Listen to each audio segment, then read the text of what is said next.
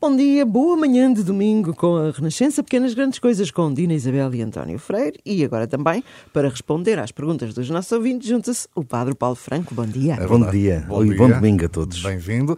E a pergunta hoje é de Helena Pires, que diz assim: Bom dia a todos. Tenho uma dúvida. Existe um número máximo de padres que podem concelebrar ao mesmo tempo? É uma pergunta assim mais direta.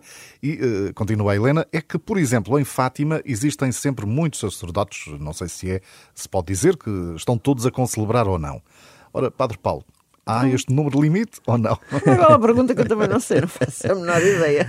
Ora, um santo domingo neste tempo pascal que estamos a viver, que é sempre um tempo renovador, um tempo de felicidade e de alegria, porque é um tempo de vida. E, e por isso acho que é importante nunca esquecermos isso e que isto nos encha de esperança para, para a nossa vida.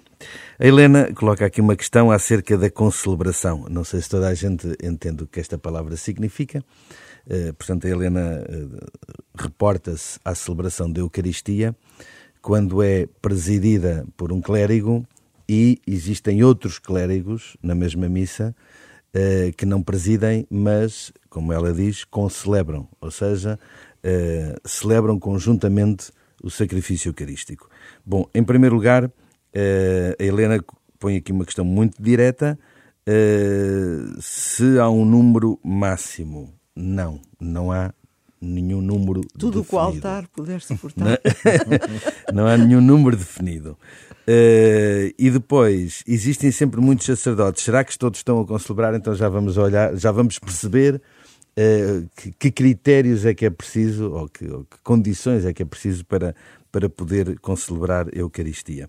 Mas já agora, uh, a Helena enfim, coloca aqui o exemplo de Fátima, mas existem muitos outros exemplos. E agora, em breve, vamos ter um exemplo também muito interessante, que é o exemplo da Jornada Mundial da Juventude, ah, okay. que, por tradição, estão sempre acima de 10 mil padres a concelebrar. Portanto, aí eu penso que nunca tivemos um exemplo desses em Portugal. Vai ser, vai ser o primeiro uh, em, que, em que vamos ver, de facto, presente uma quantidade fora do comum uh, de sacerdotes a concelebrar a Eucaristia, neste caso, presidida pelo Santo Padre. Bom, então, em primeiro lugar, a concelebração da missa, ou seja, a missa celebrada por mais do que um uh, clérigo, eu, eu, falo clérigo porque não, nem sempre são só presbíteros, podem ser também bispos. Não é? okay. Portanto, uhum. Por isso utilizo a palavra clérigo.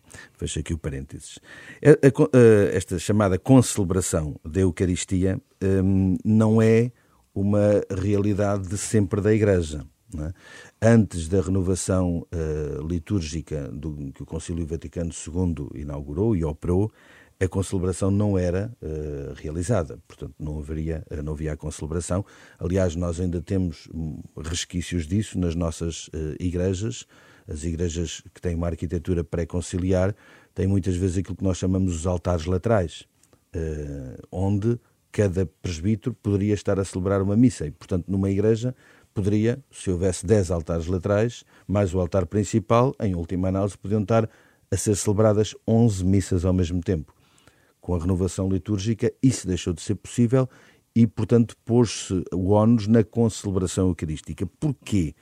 Porque, pela concelebração, manifesta-se de forma muito clara e muito visível, por um lado, a unidade do sacerdócio, do, do, do, do, Ministério e da Ordem Sacerdotal, eh, que vive numa unidade, ou seja, eu não, eu não sou padre por mim próprio, eu não sou padre por conta própria, eu não sou padre em função de mim próprio, eu, eu, eu pertenço a um corpo, a um, um, a um presbitério, eh, que em, em união com o bispo exerce a missão e a função própria do ministério de, de, de, ser também expressão de Cristo sacerdote no meio do seu povo. E, por outro lado, também eh, a unidade da própria Eucaristia. Portanto, a Eucaristia reporta-nos para, para uma unidade eh, e essa unidade também acontece na mesma celebração, em detrimento de várias celebrações simultâneas. Por isso é que não é possível, numa, numa igreja, hoje, não é possível numa igreja numa, no mesmo espaço de culto, estarem a ser celebradas duas missas ao mesmo tempo, ou mais. Apenas pode ser celebrada uma missa e os clérigos que existam concelebram essa única Eucaristia. Neste, neste sentido também de sublinhar o, o único sacrifício de Cristo que acontece e do qual todos participam, não apenas os presbíteros, não apenas os clérigos, mas também o próprio povo de Deus, que também é ou, ou, ou forma uma assembleia celebrante. Ou seja, eh, também essa foi uma novidade do Concílio Vaticano II. A Assembleia já não é apenas uma Assembleia que assiste a uma oração que o presbítero eh, realiza, mas torna-se ela também protagonista da própria celebração. A Assembleia também é celebrante. Daí o canto, daí as respostas da Assembleia, ou seja, existem momentos em que se manifesta essa participação ativa da própria uh, Assembleia, do povo de Deus, que celebra uh, a Eucaristia, presidida por, por, por um clérigo que é figura de Cristo sacerdote, e por isso o clérigo celebra na pessoa do próprio Cristo aquele sacrifício eucarístico para, para o povo de Deus. Isto assim um bocadinho como critério e como princípio. Certo. Como é que nós então podemos saber se o padre está a concelebrar ou não está a concelebrar? Porque até pode estar um padre na Assembleia e não estar a concelebrar.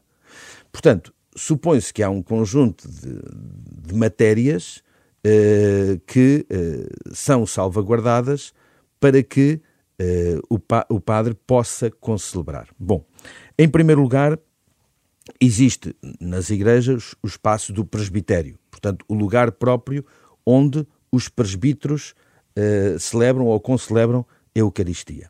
Portanto, deve haver um espaço, um, uns, os lugares preparados para esses padres que vão concelebrar. Depois, os padres devem se revestir das vestes litúrgicas, uh, iguais, uh, mesmo os que concelebram, iguais ao que usam quando são eles a presidir ao sacrifício eucarístico, a não ser que, pela grande quantidade de presbíteros e pela escassa quantidade de vestes, uh, não haja suficientes para todos. Mas, pelo menos, eles têm que estar revestidos de túnica, de alva, que é aquela túnica branca, e de estola, que é aquela uh, faixa pendente sobre o pescoço. De preferência também com a casula, uh, que é aquela veste que tem cores diferentes mediante os tempos e que cobrem todo o corpo. Mas, pelo menos, a estola e a alva. Portanto, tem que estar revestidos de vestes litúrgicas, tem que haver um lugar preparado no presbitério para os clérigos, a não ser que o presbitério seja pequeno para o número uh, demasiado de clérigos e aí um espaço próprio para os concelebrantes poderem estar, normalmente em zonas geográficas mais próximas do altar, por exemplo, em Fátima, como a Helena aqui falava, uh, obviamente que num recinto grande não, consegue, não, podem, estar, não podem estar todos no altar, uh, no palco-altar que existe no, no recinto do santuário, mas estão nas primeiras filas abaixo do altar, ou seja, há, um lugar, há, uma zona preparada para aqueles que vão concelebrar. E depois devem, nos momentos próprios que eh, são prescritos no missal romano, devem pronunciar as palavras próprias àqueles que também concelebram, nomeadamente o quê? Nomeadamente na altura da consagração, Exato. essas palavras da oração eucarística são ditas por todos ao mesmo tempo. Claro que em voz baixa, para não atrapalhar aquele que está a presidir e para também eh, a Assembleia que está eh, que também é celebrante, confuso, não, é? não, não confunda, ou seja, sejam claras as palavras que são ditas, eh, mas são ditas todas ao mesmo tempo e também alguns gestos, como é a imposição das mãos na altura da consagração ou às vezes o abrir dos braços em alturas em que se emitem orações, pois todos esses são sinais daqueles que estão a concelebrar. Pode estar um padre, por exemplo, na Assembleia, que até está vestido uh, com, com traje eclesiástico, uh, mas não está paramentado. Esse não pode concelebrar, ou seja, esse faz parte da Assembleia, mas não está a concelebrar. Portanto, normalmente nós percebemos se o padre está a concelebrar, se ele está de vestes litúrgicas e está na zona dos concelebrantes.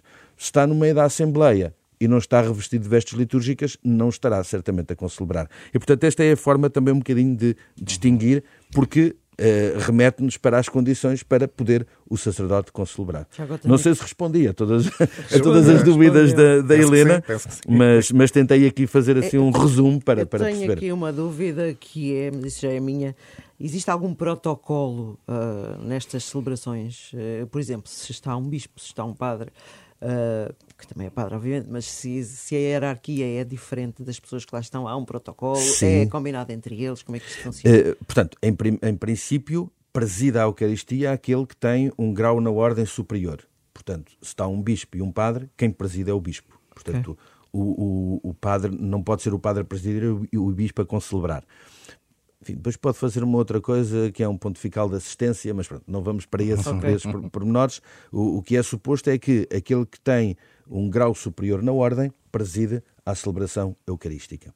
Depois, claro que existem momentos da liturgia que não são obri obrigatórios serem feitos pelo, pelo que preside. Uh, e mesmo na oração eucarística, há uma parte destinada àqueles que concelebram, se eventualmente existem concelebrantes. E aí sim, normalmente depois é dividido uh, esses momentos por aqueles que ehm, concelebram e, se forem muitos, por aqueles que hierarquicamente estão acima. Portanto, imaginemos uma, uma celebração em que estão quatro bispos, um bispo a presidir, mais três bispos a concelebrar e mais uh, duas centenas de padres a oração eucarística para a parte dos concelebrantes normalmente é feita pelos bispos concelebrantes e não por um presbítero. Pronto. Existe assim um certo protocolo que está definido certo. nas regras litúrgicas, nas rubricas litúrgicas do Missal Romano, está definido uh, e que normalmente respeita a própria hierarquia eclesiástica. Sim. Muito bem, sempre para aprender, não é? É verdade, é verdade. E fica uh, também o desafio de enviar a sua pergunta. Pode enviar por e-mail dina.isabela.rr.pt antonio.freira.rr.pt também pelo telemóvel, uma mensagem pelo WhatsApp 96 2007 500 ou também em rr.sap.pt. Portanto, muitos caminhos para chegar até nós. É verdade. E se quiser, está tudo em podcast, pode ouvir este episódio. Se quiser ter uma catequese longa, já tem várias dezenas de episódios e está sempre a aprender. Muito obrigada, Padre Paulo. Obrigado. Até para a semana. Uma, um Santo Domingo e continuação de uma Santa Páscoa para todos. Obrigada.